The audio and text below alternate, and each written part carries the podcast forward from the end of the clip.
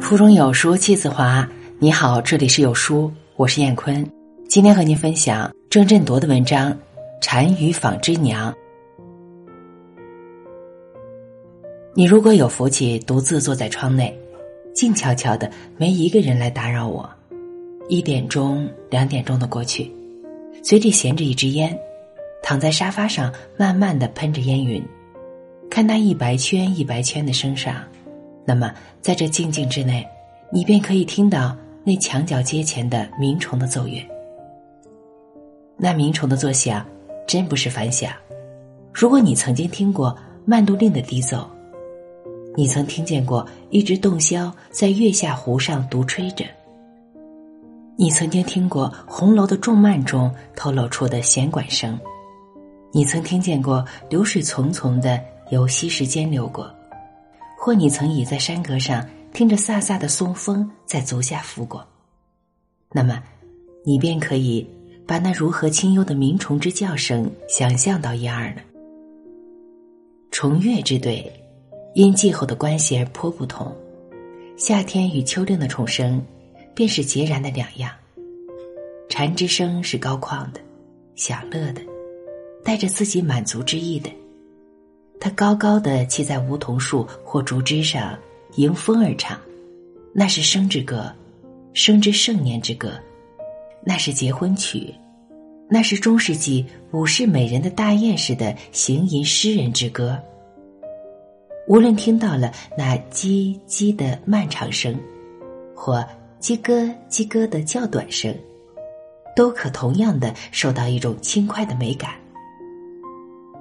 秋虫的鸣声最复杂，但无论纺织娘的叽嘎，蟋蟀的叽叽，金铃子之叮铃，还有无数无数不可名状的秋虫之鸣声，其声调之凄异都是一样的。他们唱的是秋之歌，是暮年之歌，是谢露之曲。他们的歌声，是如秋风之扫落叶，怨妇之奏琵琶。孤峭而幽奇，清远而凄迷，低怀而惆怅百结。你如果是一个孤客，独宿于荒郊逆旅，一盏莹莹的油灯，对着一张板床，一张木桌，一两张硬板凳，在一厅四壁叽叽吱吱的虫声间坐，那你今夜便不用再想稳稳的安睡了。什么愁情相思，以及人生之悲感，都会一串串的从根儿里勾引起来，在你心上翻来覆去，如白老鼠在戏笼中走轮盘一样，一上去便不用想下来栖息。如果你不是一个客人，你有家庭，你有很好的太太，你并没有什么闲愁胡想，那么。在你太太已睡之后，你想在书房中静静的写些东西时，这唧唧的秋虫之声，却也会无端的窜入你的心里，翻掘起你像不曾有过的一种凄感呢。如果那一夜是一个月夜，天井里统是银白色，枯秃的树影，一根一条的很清朗的印在地上，那么。你的感触将更深了，那也许就是所谓悲秋。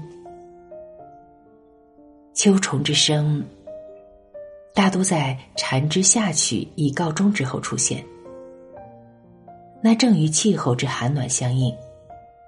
但我却有一次奇异的经验，在无数的纺织娘之鸣声已来了之后，却又听得满耳的蝉声。我想。我们的读者中有这种经验的人，必是不多的。我在山中，每天听见的只有蝉声，鸟声还比不上。那时天气很是热，即在山上也觉得并不凉爽。正午的时候，躺在廊前的藤榻上，要求一点的凉风，却见满山的竹树梢头一动也不动。看看足底下的花草，也都静静的站着，如老僧入了定似的。风扇之类既得不到，只好不断的用手巾来试汗，不断的在摇挥那纸扇了。在这时候，往往有几缕的蝉声在坎外鸣奏着。闭了目，静静的听了他们在忽高忽低、忽断忽续，此唱彼和，仿佛是一大阵绝清幽的乐队在那里奏着绝清幽的曲子。炎热似乎也减少了，然后嘚嘚的睡去了，什么都不觉得。良久良久。清梦醒来时，却又是满耳的蝉声。山中的蝉真多。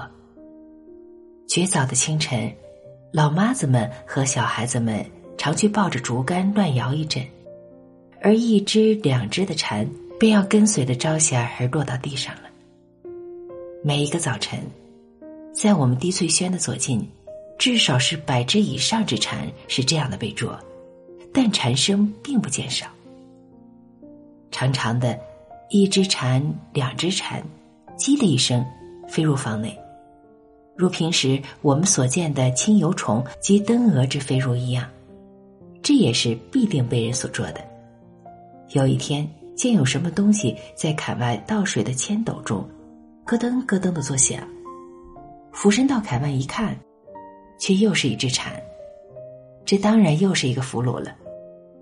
还有好几次。在山脊上走时，忽见矮丛林中有什么东西在动，拨开丛林一看，却也是一只蝉。它是被竹枝叶阻挡住了，不能飞去。我把它拾在手中。同行的西南先生说：“这有什么稀奇？放走了它吧。要多少还怕没有？”我便顺手把它向风中一送。它悠悠扬扬的飞去很远很远，渐渐的不见了。我想不到这只蝉就是刚才在地上拾了来的那一只。出道时颇想把他们捉几个寄上海去送送人，有一次便托了老妈子去捉。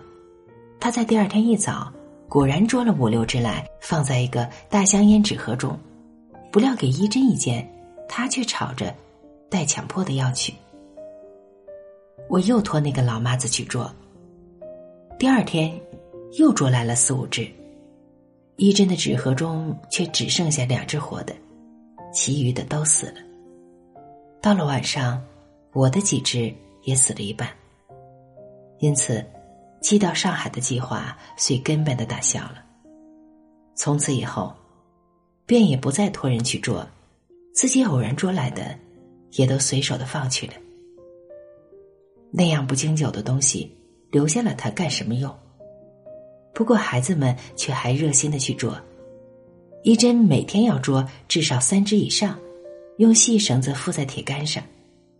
有一次，曾有一只蝉居然带了红绳子逃去的，很长的一根红绳子，拖在它后面，在风中飘荡着，很有趣味。